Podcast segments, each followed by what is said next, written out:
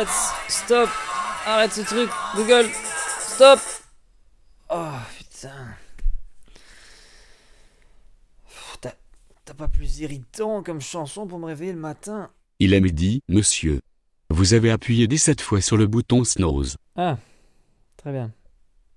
Bah, prépare-moi mon, mon petit déjeuner pendant que pendant que je me lave. Genre je vais te préparer un café. T'as cru on était dans le sixième sens ou quoi? Non seulement, je suis pas programmé pour ça. Mais en plus, à vous regarder, vous n'êtes pas Bruce Willis non plus. Toujours aussi sympa. Merci Google. Par contre, j'ai fini la synthèse sur les solutions aux problèmes de genre sur le marché de l'emploi. Je peux vous la faire écouter si vous voulez. Euh, bah oui, euh, fais ça, ça va, ça va me réveiller. When I wake up in the morning, the sunlight hurts my eyes, and something without warning, love, bears heavy on my mind. Je m'appelle Olfa Lopez, je suis chercheuse en sciences de l'ingénieur et euh, en physique appliquée pour le spatial. Je m'appelle Pierre Alexandre et euh, ma profession c'est puriculteur. Je m'appelle Catherine Jadin, je suis députée fédérale pour le MR. Olivier Marchal, directeur de la Cité des métiers de Charleroi.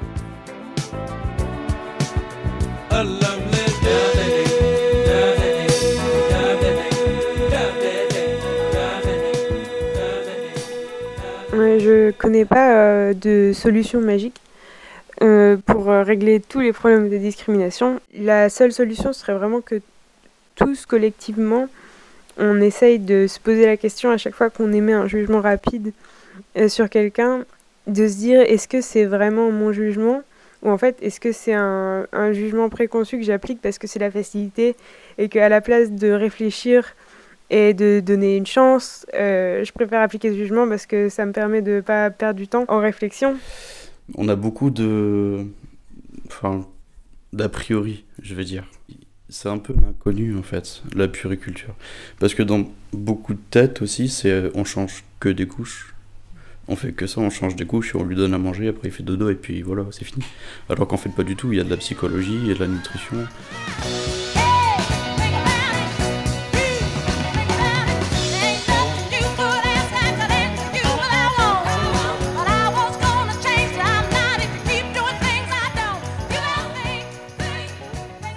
Non, je pense que c'est à la capacité de la personne.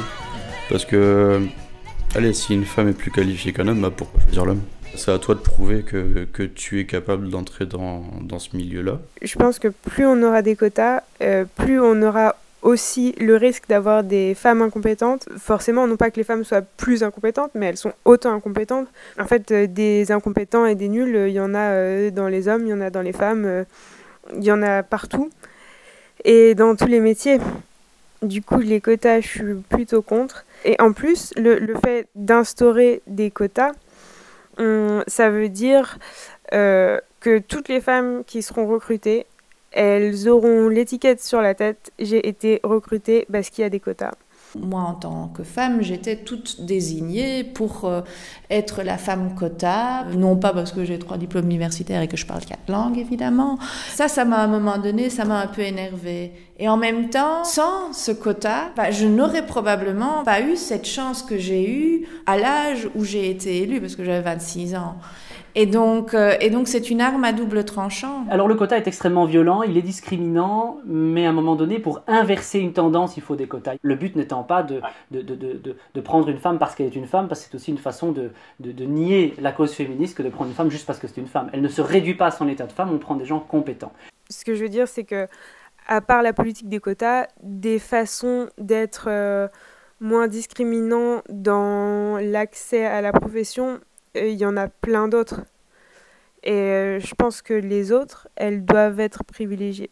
Il faut pouvoir promouvoir des success stories à travers les romans, à travers les séries télé, mais aussi à travers les émissions télé. Euh, il faut pouvoir promouvoir des, imaginaires qui sont des imaginaires euh, un peu de carambolage des genres, où on peut un peu mélanger des choses qui d'habitude ne se mélangent pas. On doit tout faire et tout mettre en place pour qu'une fille qui est passionnée dès 8 ans par les pelleteuses mécaniques ne soit pas brisé, un, par ses parents, deux, par l'école, trois, par la société, en disant bah, écoute, tu vas quand même pas faire ça de ta vie, quand même, c'est un truc de mec. Il faut juste lui laisser faire ce qu'elle veut.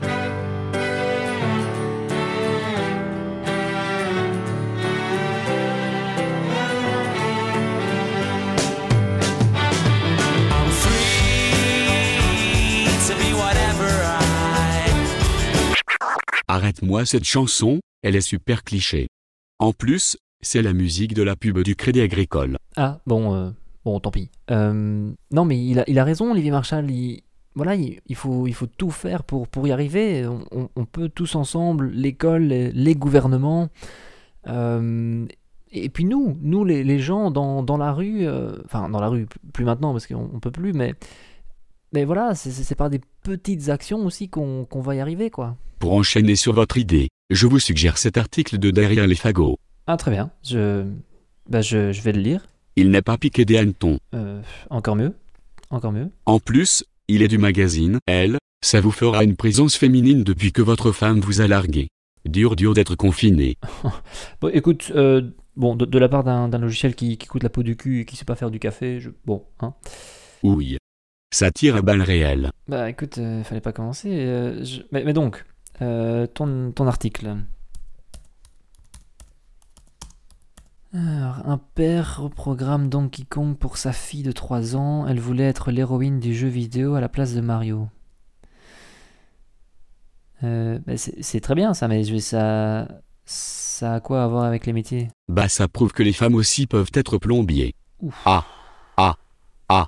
Qu'est-ce qu'on se marre Premièrement, on dit plombière, et, euh, et, et puis je pense qu'à un moment, il faudra quand même faire une mise à jour. quoi. Je... T'as rien de mieux à me proposer? Google Mise à jour en cours. Ah.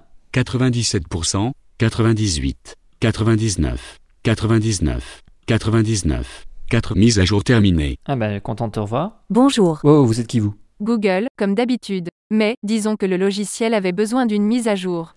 Mais Maintenant que vous êtes là, euh, comment c'est de, de vivre dans, dans un milieu, dans le milieu de la technologie qui est, qui est aussi... euh, Enfin, je, je suppose qu'il est, qu'il est genré? Oh, ne m'en parlez pas.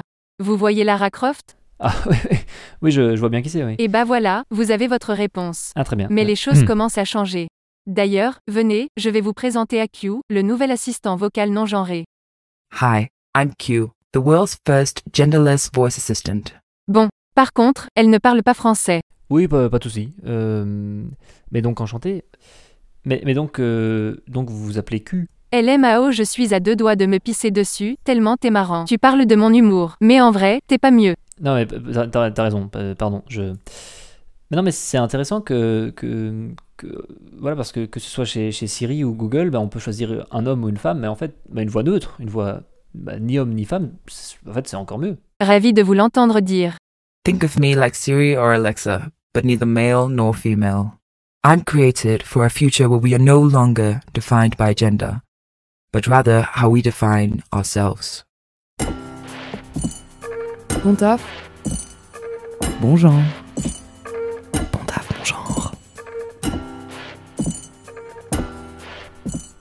Ce podcast est le dernier d'une série et fait partie intégrante du projet Bon Taf, Bon Genre, diffusé sur Instagram et les plateformes de podcast. Il a été développé, réalisé et produit par Margot Demolin, Milena de Bellefroy, Sacha Freinet, Léa Gianorio, Émilie Leclerc, Karina Maya Bravo, Hugo Payen, Sarah Renard et Lisa Van Brakel.